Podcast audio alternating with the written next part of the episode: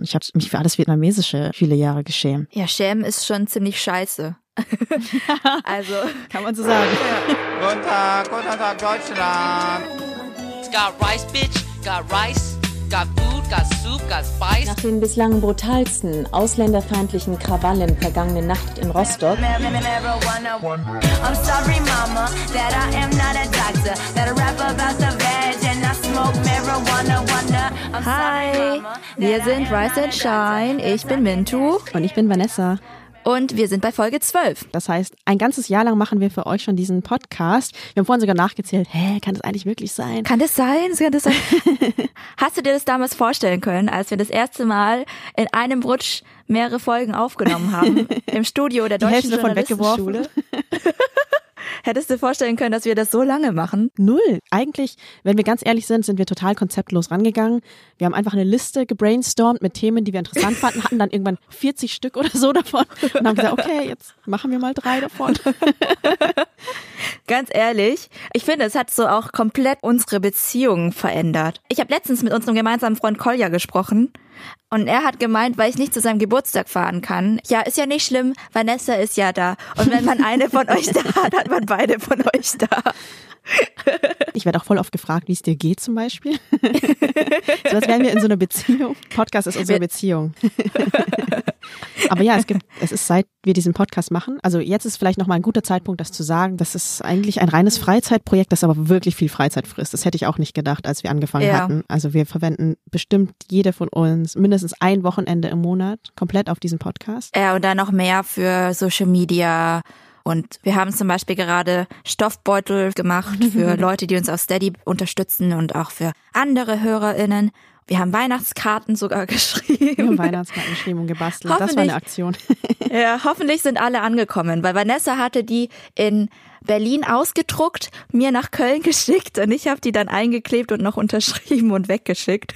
An die Steady Supporter. Ihr solltet alle eine Postkarte bekommen haben von uns. Ja. Wenn nicht, dann sagt uns Bescheid, dann schicken wir eine andere. Und alle, die noch eine Postkarte wollen, steadyhq.com. Slash Rise and Shine. Genau. Ich habe auch das Gefühl, es wird übrigens immer mehr Arbeit. Ja, es wird echt immer mehr. Wir werden halt auch von irgendwelchen anderen Leuten gefragt, von Organisationen und so weiter, die den Podcast dann irgendwie kennen, ob wir den Workshop geben können, ob wir da irgendwie fünf Podcasts vorschlagen können. Das sind alles kleine Sachen, die wir super gerne machen und voll cool finden, aber es Noch frisst mehr halt trotzdem. Arbeit. Es ist halt, es ist halt Arbeit.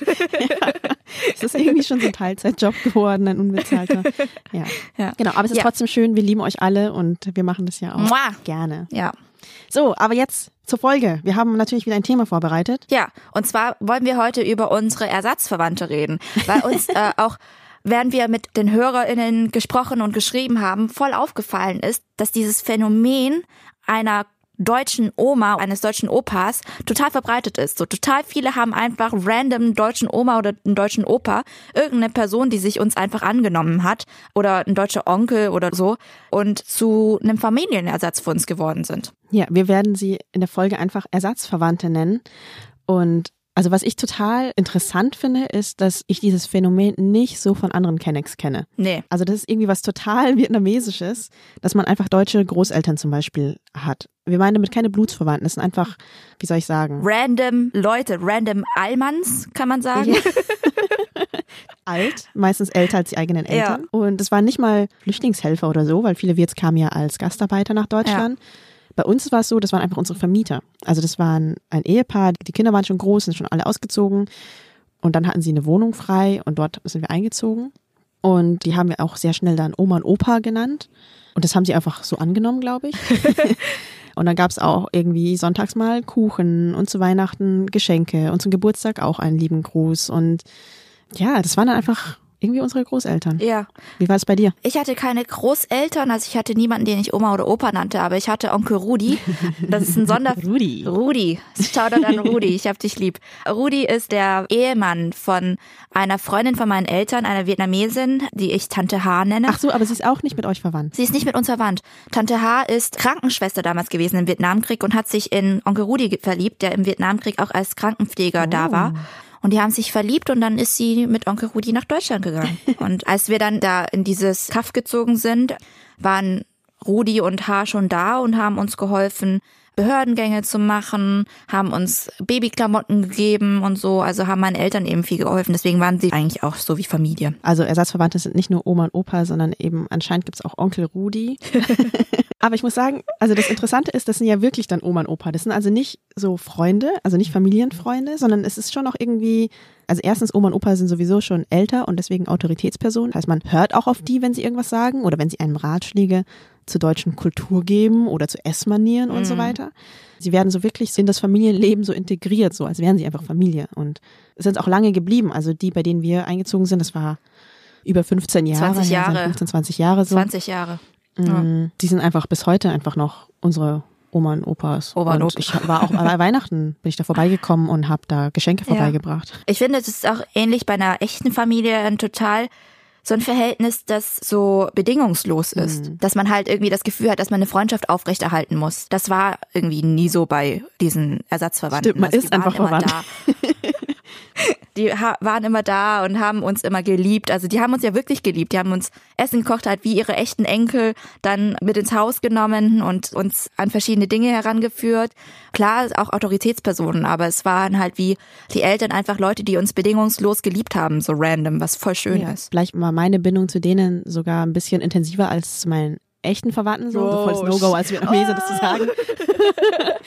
Aber ich meine, die waren da. Also Ja. sie waren mein Alltag. Wir haben bei denen gewohnt und haben die ständig gesehen und meine vietnamesischen Verwandten haben mir jetzt nicht zum Geburtstag gratuliert oder so, weil sie Ja. im Zweifel gar nicht wussten, dass wir Geburtstag hatten. Die anderen waren einfach so unfassbar weit weg und ich habe sie ja erst auch total spät in meinem Leben kennengelernt, meine echten Verwandten. Und Mhm. davor hatte ich halt Ersatzverwandte. Ja klar, meine Verwandten, vor allem mütterlicherseits bei mir, die waren schon präsent im Familienleben. Also wir haben die einmal im Monat angerufen und so. Aber die halt wirklich auch mal uns abgeholt haben, wenn unsere Eltern nicht konnten, also diese Familienfunktion erfüllt haben. Das waren halt einfach diese deutschen Ersatzverwandten. Nicht unsere Verwandten, die halt in Vietnam waren und keine Ahnung, es ist auch total blöd. Das Verhältnis, das ich zu denen hatte, war, die sind in Armut und vor allem als ich klein war und denen müssen wir Geld schicken für die Medikamente und so. Oder sie sind gestorben und da war großes Drama und Ja, genau. alle Also, hatten Angst vor diesem Telefonanruf mitten in der Nacht, weil man nie wusste, was bedeutet das jetzt. und im Endeffekt war es dann einfach irgendein Verwandter, der nicht gecheckt hat, dass es eine Zeitumstellung gibt. Also, Ja. ja, diese nächtlichen Anrufe waren krass. ja, Vanessa, Ja. du hast diese Perspektive ja auch aus einer ethnologischen Perspektive betrachtet im Studium. Ähm, hast du da vielleicht? Ja, Dir schon mal endlich Gedanken kommt mal meine gemacht? Studienperspektive irgendwo unter. Ich habe Ethnologie sinnlos, studiert und Ethnologie endlich bringt das was. Ja, tatsächlich habe ich mich in meinem Ethnologiestudium mit der vietnamesischen Diaspora und auch Familienverhältnissen beschäftigt. Und was interessant ist, war, dass Migration klassische Familienstrukturen erstmal kaputt macht. Also es leuchtet ja auch ein. Du gehst von einem Land in das nächste Ja. und der Ordnungsrahmen, den du immer hattest, dein Orientierungsrahmen auch irgendwo, der fällt komplett weg. Und das ist für viele ein total schmerzhafter Prozess, vor allem wenn dieser Ordnungsrahmen so wichtig für die eigene Identität ist. Und ich glaube, das merkt man auch in unserem Podcast, dass uns Familie einfach übelst wichtig ist. Ja. Ich meine, wir hören ja auch andere Podcasts von anderen Kennex und irgendwie habe ich das Gefühl, wir, Wir reden die nur von Familie. Familie und über Eltern, Ja. Großeltern und Familienhierarchien und so weiter. Und ich glaube, wir müssen uns auch wirklich wieder ins Gedächtnis rufen, dass es nicht das Gleiche ist, wie wenn wir jetzt irgendwo in ein anderes Land ziehen, als wie bei unseren Eltern. Ja. Also es war ein viel krasserer Schritt. Meine Mutter hat ihre Verwandten über zehn Jahre lang nicht mehr wiedergesehen, weil einfach die Tickets nach Vietnam super teuer waren. Telefonieren ins Ausland hat ja damals auch Geld gekostet, das heißt, das konnte man auch nicht so häufig machen. Also dieser Rahmen, den man hatte, fiel wirklich weg. Das war nicht so, dass man den noch irgendwie mit Hilfe von digitalen Mitteln aufrechterhalten kann. ja. Wenn man den den Rücken gekehrt hat, hat man den halt wirklich Ja, dass es einfach weg war. richtig. Genau. Und Familie ist einfach so identitätsstiftend, dass halt einfach so eine Säule der Identität weggefallen ist. Also Ja. damals, zumindest bei der ersten Generation. So. Und gerade wenn etwas weg ist, man es ja irgendwie vielleicht nochmal sucht. Oder sagen wir mal so, wenn man es findet, dann kann es dazu beitragen, dass man sich besser einfindet, besser einleben kann oder auch diesen biografischen Bruch auch gewissermaßen glättet oder auch heilt, also den Schmerz, der damit einhergeht. Und so erkläre ich mir, warum viele Wirts einfach Ersatzfamilien gesucht haben. Wobei ich auch sagen muss, dieses Phänomen kenne ich vor allem von anderen Leuten, die auch in ländlichen Raum gezogen sind. Also wo die Eltern ja, auch total. nicht da waren, wo es schon eine Diaspora gab. Ja. Also ganz viele andere Wirts, mit denen man zu tun haben konnte, sondern irgendwie relativ auf sich allein gestellt war. Wenn wir Zuhörerinnen haben, die in der Stadt gelebt haben, wo es ganz viele andere Wirts gab und trotzdem Deutsch Großeltern hatten, dann schreibt uns. Das fände ich auch interessant, dann wäre meine These ein bisschen kaputt, aber Ja. nee, nicht kaputt. Aber zumindest gäbe es dann ein Gegenbeispiel. Also ich glaube schon, dass aber das Phänomen eben vor allem die erste Generation trifft, weil einfach da der biografische Bruch bisschen härter ist und dass das irgendwie dazu gedient haben könnte oder zumindest geholfen hat, sich irgendwie hier einzufinden. Aber auch hier übrigens an alle anderen Kennex, falls ihr auch deutsche Großeltern habt. Ich kenne es nicht von anderen, aber ich habe auch noch nicht so oft das Phänomen angesprochen. Nee, und wir werfen jetzt einfach Thesen in den Raum hinein. Das sind einfach die Gedanken, die wir dazu hatten und wie wir uns das Ganze erklärt haben. Aber es gibt ja keine klassische Forschung jetzt zu diesem Phänomen. Nee, ich habe sogar extra gesucht. Ja. Also zu biografischen Brüchen und so weiter schon, aber jetzt speziell diesen Effekt der westlichen Ersatzfamilie, das habe ich jetzt nicht mehr gefunden. Ja. Ich glaube, warum das bei Wirts vor allem passiert und nicht irgendwie bei türkischen Familien oder arabischen Familien ist. Damals, als die vietnamesischen GastarbeiterInnen gekommen sind, das waren ja auch Leute, die dann in der ehemaligen DDR Gastarbeiter waren, danach eigentlich fallen gelassen wurden nach dem Mauerfall. Also sie hatten danach keinen Rahmen mehr, sie hatten keine Jobs mehr, sie mussten sich irgendwie durchschlagen Keine Aufenthaltserlaubnis. keine Aufenthaltserlaubnis, also einfach jegliche Art von staatlichem Rahmen fiel einfach komplett weg. Ansonsten hast du ja auch noch Flüchtlingshelfer, die dann wissen, dass es dich gibt und dich unterstützen und so weiter. Aber ich glaube, bei den Vietnamesinnen ist es halt so gewesen, dass sie halt versucht haben, dann in ihrem Umkreis irgendwie zu versuchen, irgendwie zu überleben und da vielleicht auch diese deutschen Verwandten dann diese Vietnamesinnen kennengelernt haben und sich deren angenommen haben, weil sie einfach gesehen haben, dass die da Hilfe benötigen. Ich finde es total schlüssig, weil wenn es einen starken Sozialstaat zum Beispiel gibt, dann kannst du sie einfach auch leisten, mit der Familie zu brechen zum Beispiel, weil ja, irgendwer fängt dich schon auf und der Staat gibt dir dann im Zweifel auch Geld und damit kannst du irgendwie überleben. Und überall, wo der Staat überhaupt nicht stark ist oder total korrupt, da zählt halt Familie wieder ein bisschen mehr. Ja. Und hier kommen halt auch noch Freundschaftsnetzwerke hinzu im liberalen westlichen Gesellschaften, was letzten Endes auch sowas dann ist wie Familie, also privat organisiert auf jeden Fall. Ja. Aber ja, alle diese Strukturen sind völlig weggefallen für die Gastarbeitergeneration. Deswegen waren diese deutschen Verwandten auch total wichtig. Die waren eigentlich das soziale Netz in der ersten Zeit, die uns aufgefangen haben. Das geht von ganz basic Dingen wie Kinderkleidung, teilweise Kindernahrung, Babynahrung, Windeln und so weiter, die vorbeigebracht wurden. Auch Möbel, wenn man irgendwie gerade umgezogen ist oder wenn irgendwas passiert ist, hat dann dieses Netzwerk eben reagiert und gesagt, guck mal, hier kannst du hingehen, das können wir dir geben und so weiter. Deswegen waren diese Menschen auch super wichtig für unsere Eltern auch. Voll. Also ich weiß noch, dass meine Oma und Opa auch meine Eltern zum Arzt gefahren haben, haben uns auch bei Behörden Sachen geholfen. Ich glaube, wir hatten sogar irgendwann mal eine Waschmaschine bekommen. Ja, es ist halt auch ländlicher Raum, ne? Also Familien, die einfach schon seit Generationen da sind, Sachen noch teilweise von älteren Verwandten haben oder Sachen haben aus äh, älteren Zeiten, die sie nicht mehr brauchen, weil sie sich neue Sachen gekauft haben. Aber bei mir war es auch so, ich kann mich total gut daran erinnern, dass ich mit Schularbeiten oder zum Beispiel auch Papierkram immer zu meinen deutschen Verwandten ging. Und Onkel Rudi mir dann beigebracht hat mit 11, 12, 13, wie ich Papierkram für meine Eltern mache. Also die uns dann einfach so auch so musste das selber Skills lernen. Niemand hat mir das beigebracht. Onkel Rudi, Papa will, dass ich der Kündigung schreibe, hilf mir. Und meine Eltern wollten immer einfach so, dass ich irgendwelche Rechtsdinge regle und so. Der behauptet, ich habe ihn angefahren, aber das stimmt überhaupt nicht. Schreib dir mal einen Brief. Was? Keine Ahnung. Ja, das ist so ein Ding, das geht vor allem auf uns Erstgeborene zurück, ne? Also meine ja, das Brüder stimmt. Meine das Geschwister machen. betrifft das gar nicht mehr so. Ja. Ich versuche jetzt gerade die ganzen Aufgaben an meine jüngeren Geschwister so abzuschieben, aber es ist nicht so einfach. Boah, das war gar nicht einfach. Die tun immer so, also sie sagen immer, und es stimmt auch, dass sie das gar nicht können. Die Sache ist, ich kann es halt auch nicht, aber alle haben sich dann gewöhnt, dass ich es einfach gemacht Ja, habe. wir haben es halt einfach gemacht. Und ich habe es echt nicht verstanden. Ich war ja immer die Tochter, die weggezogen ist. Ne? Ich bin ja auch nach München gezogen und dann bin ich weiter weggezogen. Und meine Eltern haben das jahrelang durchgezogen, dass sie einfach monatelang ihr Papierkram liegen lassen haben, bis ich nach Hause kam, um das zu Ja, ist erledigen. bei mir aber immer noch so. Das, das sind Fristen einfach nicht eingehalten worden, weil ich nicht zu Hause war. Ja. Und ich so, das ist so bescheuert. Mein Bruder ist nur eineinhalb Jahre jünger als ich. Er ist zu Hause. Der kann den ganzen Scheiß doch einfach machen. Und dann immer so, na, kann nix so gut machen wie du. Aber Ja, bei uns ist dasselbe. Wobei, seit meine Eltern auch Internet benutzen und einen Messenger haben, Viber. Ich hasse Viber, Viber. aber es muss irgendwie anscheinend Viber sein. Schicken meine Mama auch manchmal einfach Fotos von diesen ganzen Papieren. Und ich denke mir so, oh Mama, ich habe keine Lust. Ich liebe dich und deswegen mache ich das. Aber ich habe überhaupt gar keine Lust darauf. Ich kriege ja mein eigenes Leben nicht auf die Reihe, muss immer die, dein Papierkram machen. Nee, meine Mama macht das inzwischen weniger. Cool. Also ich glaube, inzwischen gibt sie Sachen an Bean ab. Das ist cool. Bean ist erwachsen geworden. Das ist super. Hey, wir sind wieder bei einer guten Ja. Zeit angekommen, wo wir vielleicht eine Frage an Asiaten beantworten sollen. Und zwar schreibt uns eine, dass sie früher total von Manga und Japan und so weiter fasziniert war und ob wir schon mal davon gehört hätten, dass man unbedingt asiatisch aussehen möchte. Gibt es das vielleicht auch andersrum? Gibt es Asiaten, die Tutorials drehen, um westlicher auszusehen? Das waren Simones Fragen. Also mir ist Cosplay ein Phänomen. Ich finde es total weird, dass Westler wie Asiaten aussehen wollen, ehrlich gesagt. Weil ich es umgekehrt immer gehasst habe, wie eine Asiatin auszusehen. ja, wir wollten ja immer Weiße sein. Als Kind habe ich halt Menschen gezeichnet, die wie Sailor Moon aussahen, glaube ich.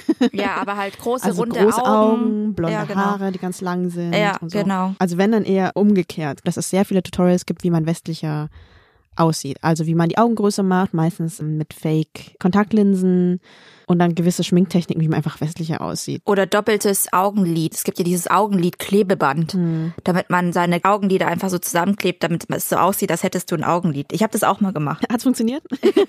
es, hat, es hat funktioniert, aber es ist halt total unbequem, das zu tragen.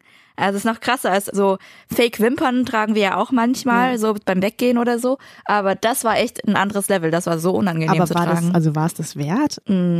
Nö. Und das, das Verrückte ist ja, ich habe ja ein Augenlid. Es ist nicht so krass ausgeprägt wie bei vielen Europäern, aber ich habe ja kein Monolid. Also Ich habe beides. Ich- ich, ja, du hast beides, ne? Du hast so ein Monolid und das ist total verrückt. Das ist halt das Ding, ne? Asiatische Augen sehen nicht alle gleich aus. So alle denken immer, asiatische Augen sind klein und man hat keine Augenlider, aber es stimmt nicht. du hast voll lange Wimpern. aber sie sind glatt und sie gehen nach unten. aber Asien ist groß, Mann. Menschen aus Indien haben ganz andere Augen. Das ist wieder eine ganz andere Diskussion, finde. Ja. Okay, Frage an Asiaten beantwortet, hoffentlich.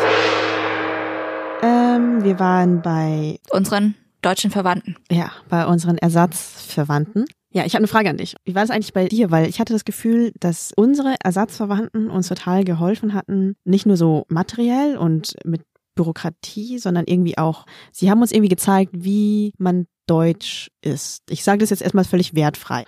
Die haben halt gelernt, so sieht ein deutsches Wohnzimmer aus und so isst man miteinander. Ja. So tut man Messer und Gabel irgendwie hin. Mhm. Ich habe solche Sachen schon auch von meinen deutschen Verwandten gelernt. Deutsche Verwandten waren bei mir ja ein bisschen weniger krass, weil es ein Mann war, der eine Vietnamesin geheiratet hatte. Aber die hatten trotzdem ein ziemlich deutsches Wohnzimmer. Also, die hatten ein Reihenhaus und einen Garten mit einem Teich und einem Kirschbaum. Das war auch bei denen, dass ich das erste Mal Dinner for One angeschaut habe. Ja, Filme und so, stimmt. Oder Aschenbrödel und so. Also solche deutschen Sachen, die niemand anders versteht. Also es, ich glaube, wenn es so einen inoffiziellen Integrationstest geben würde, wäre sowas halt dabei. Sowas wie Tatort gucken. Sowas habe ich alles bei Onkel Rudi mitbekommen und nicht bei meinen Eltern. Oder die ganzen Feiertage, welche gibt es hier überhaupt? Was macht man da überhaupt? Ja. Oh, Rudi ist so süß, ne? Weil er immer noch jedes Jahr an Nikolaus ganz, ganz früh am Morgen um fünf oder sechs Uhr vorbeikommt mit einem Auto und einem Nikolausstiefel und äh, Schokolade Oh. und, und Nikoläuse halt an die Tür hängt und dann ganz schnell wieder verschwindet, damit Das man, so damit wir ihn nicht sehen. Und dann machen wir die Tür auf und dann ist immer Nikolaus-Schokolade da. Und das macht er immer noch. Das hat er gemacht, meine ganze Kindheit lang. Jetzt macht er das für meinen kleinen Bruder und das ist so putzig. Ja. das ist so süß. Ja, das ist mega süß. Wir hatten am Nikolaustag auch immer was in den Schuhen. Und an Ostern haben uns unsere Ersatzgroßeltern auch immer Sachen im Garten versteckt, also bunte Eier und kleine Geschenke und so. Und im Sommer haben sie uns auch in den Wanderurlaub mitgenommen, also in die Berge. Haben wir dann auch gelernt, dass Deutsche in ihrer Freizeit sowas machen. Meine Eltern fanden es voll schlimm und voll langweilig. Ich muss sagen, als Kind fand ich das auch voll schlimm und voll langweilig. Aber hey, Integrationscrashkurs. Ja, aber ich würde sagen, wir haben jetzt sehr positiv darüber gesprochen und ich will das auch überhaupt gar nicht schlecht machen, aber ich muss trotzdem sagen, dass ich heute vieles ein bisschen kritischer sehe. Also ich glaube zwar, dass unsere Ersatzgroßeltern damals alles richtig gemacht haben. Also ich bin auch ihnen total dankbar dafür, also für alles, was sie für unsere Ankunft getan haben. Ich würde auch sagen, sie haben mehr für unsere Ankunft getan als jetzt die durchschnittliche Bevölkerung. Und und die sind einfach herzensgute Menschen und wir wären nicht da, wo wir heute sind, ohne die. Da bin ich mir einfach ganz sicher. Also das war einfach krass, Ja. wie viel sie uns geholfen haben.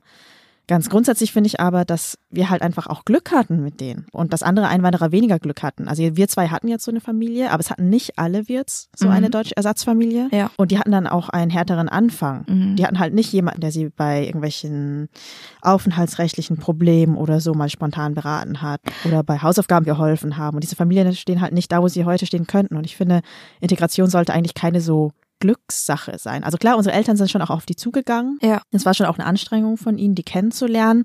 Aber trotzdem ist es ja alles rein privat. Mhm. Ja klar, also alle Menschen sollten die gleiche Chance bekommen, hier gut anzukommen. Aber ich habe das ja auch vorhin schon erwähnt, das ist ja auch damals für die Vietnamesen und heute für die Flüchtlinge, die jetzt kommen, eine andere Sache gewesen. Also bei unseren Eltern war einfach dieses ganze staatliche Supportsystem nicht da.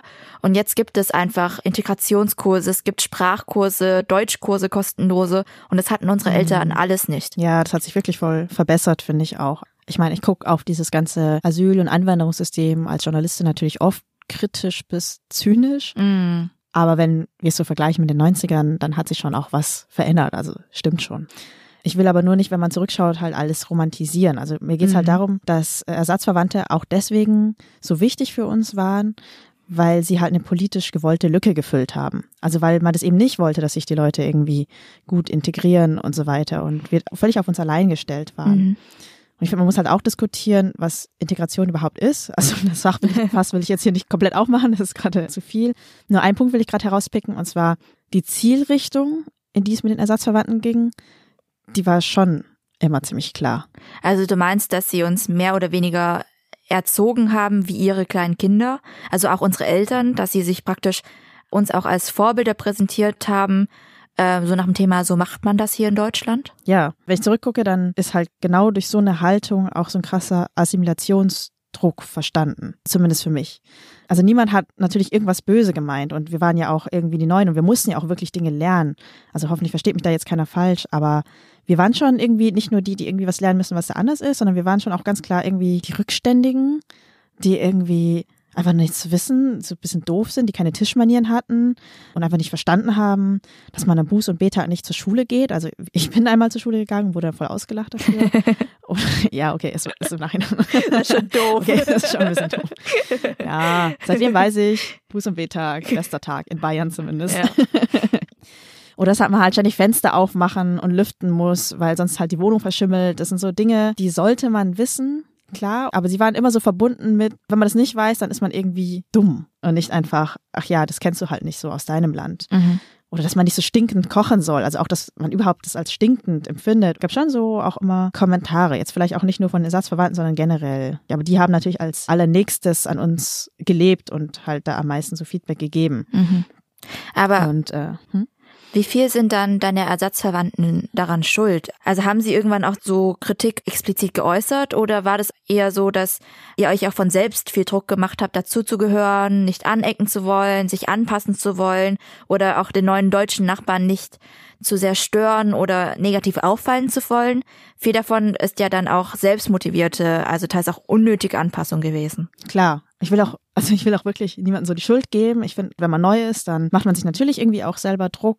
Ich glaube, mir geht's eher um Wertschätzung, so Mhm. ganz allgemein. Jetzt auch nicht unbedingt jetzt nur auf die bezogen, weil man will ja nur dann nicht negativ auffallen, wenn man denkt, dass man in seinen eigenen Ansichten und Gewohnheiten irgendwie negativ ist. Also man schämt sich ja nicht einfach so für sich selber. Man schämt sich ja nur, wenn man damit halt überhaupt gar keine Anerkennung findet.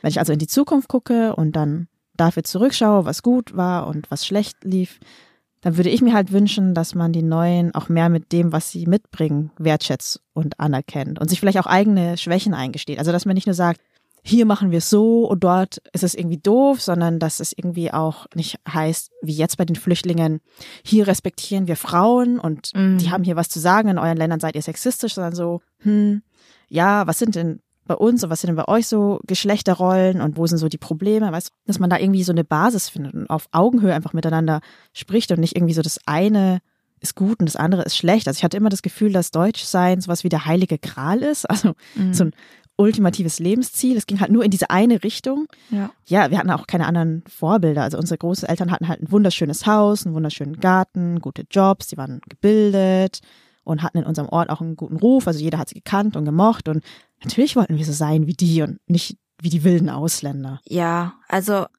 bei mir war es halt ein bisschen anders und vielleicht auch sehr speziell, weil eben mein deutscher Ersatzverwandter mit einer Vietnamesin verheiratet war. Das heißt, sie haben uns vorgelebt, dass man auch mit verschiedenen Kulturen in einer Familie glücklich sein kann. Ja, wahrscheinlich macht die Umgebung schon viel aus. Also ich bin ja, und darüber haben wir auch, glaube ich, so geredet, weiß gar nicht, ob wir das so viel im Podcast gemacht Ja. haben.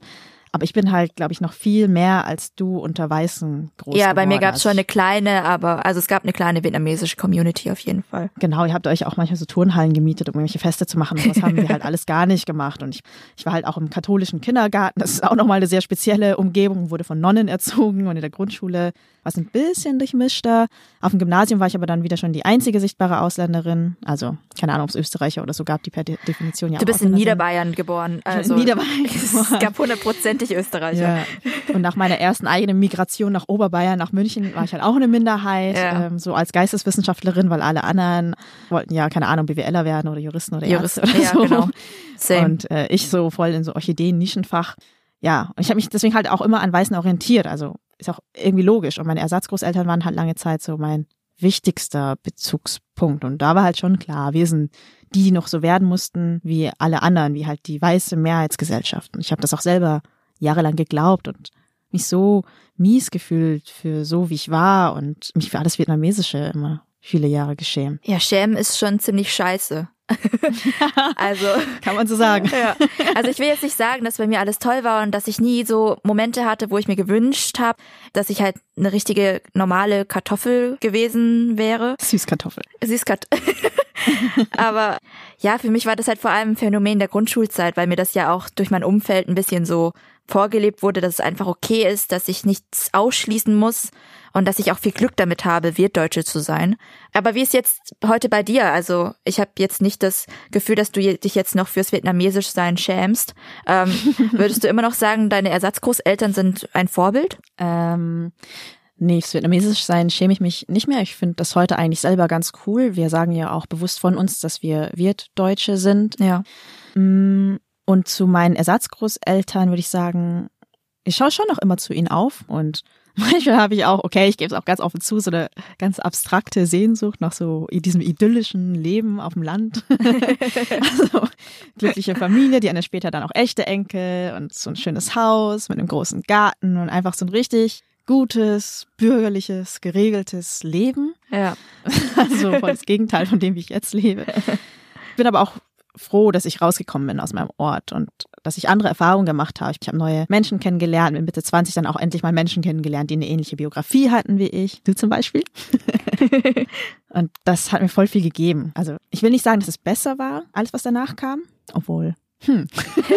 Aber es war auf jeden Fall, es war auf jeden Fall sehr wichtig für mich, so Freunde zu finden, die auch Diskriminierungserfahrungen gemacht haben, weil sie auch arm waren oder queer sind oder aus einer eingewanderten Familie kommen. Es gibt ja da verschiedene Formen, warum man sich ausgeschlossen gefühlt hat. Keine Ahnung, ich habe das Gefühl, das macht schon irgendwie, das ist eine Parallele. Und die dann kennenzulernen und mit ihnen zu reden, hat mir voll viel geholfen, dass ich so das Ankommen dieser Gesellschaft halt nicht mehr so als Einbahnstraße gesehen habe. Also dass ich gecheckt habe, dass man, okay, das klingt jetzt ein bisschen kitschig, aber in Deutschland auch glücklich werden kann, wenn man halt ganz anders lebt und ist. Mhm. Also ich weiß jetzt nicht mit allem, was du gesagt hast, ob das jetzt unbedingt viel mit Deutschsein an sich zu tun hat, sondern eher so Lebensentwürfe, also jetzt unser Leben als freie, selbstständige Journalistinnen. Also mein Leben passt überhaupt nicht in das sehr schwäbische Leben meiner Eltern. Die haben einen festen Job, die haben ein Reihenhaus in einer kleinen Stadt und engagieren sich im örtlichen Sportverein. Echt? Das wusste ich gar nicht. Also meine Eltern sind in der, also in der Hinsicht wären sie deutscher als ich. Stimmt, meine Eltern wohnen jetzt auch ja in einem Haus und, Ja. und die sind voll diszipliniert und ich bin voll unorganisiert, habe ich mal das Gefühl. Und schneiden irgendwelche Büsche. Alter, Ja, Buchsbäume. Meine Eltern haben voll ordentliche Buchsbäume. ganz ehrlich. Bei dem Level Deutsch landen wir nie. Ja. Aber ich glaube auch, dass auch ich alles noch nicht fertig gedacht habe. Ich glaube, es ist halt noch schon viel Luft für die zweite Generation da, Fragen zu Zugehörigkeit, Ausgrenzung, Integration und so weiter aufzuarbeiten und viele Dinge auch wieder voneinander zu trennen. Also Deutsch werden oder Deutsch sein, Mhm. habe ich halt lange gleichgesetzt mit Wohlhabend sein oder anerkannt sein. Und die Dinge hängen in Deutschland auch faktisch zusammen. Also Ja. wer das eine ist, ist auch eher so das andere. Aber das sollte halt nicht so sein. Und das, glaube ich, müssen viele von uns auch noch für uns selber verstehen und auch einfordern, dass es nicht mehr zusammenhängen sollte. Also dass wir, auch wenn wir anders sind, halt hier einen Platz in der Gesellschaft haben und auch Rechte haben. Und wenn wir jetzt ganz großen Worte auspacken, es geht ja letzten Endes um politische, kulturelle und ökonomische Teilhabe. Und das sollte auch abgekoppelt sein von Deutsch sein. So. Politisch-kulturelle und ökonomische Teilhabe. Wie oft benutzt Ja, okay. du diese Kombination? Sorry. Äh, das, Du preachst sowas immer. Okay, aber wir gehen jetzt äh, wieder ganz schnell äh, weg von diesen großen Wörtern und zurück zum Thema.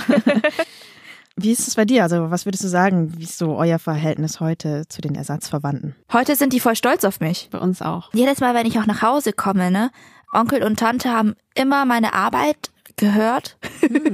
So größere Stücke hören sie sich immer an und lesen sie auch immer.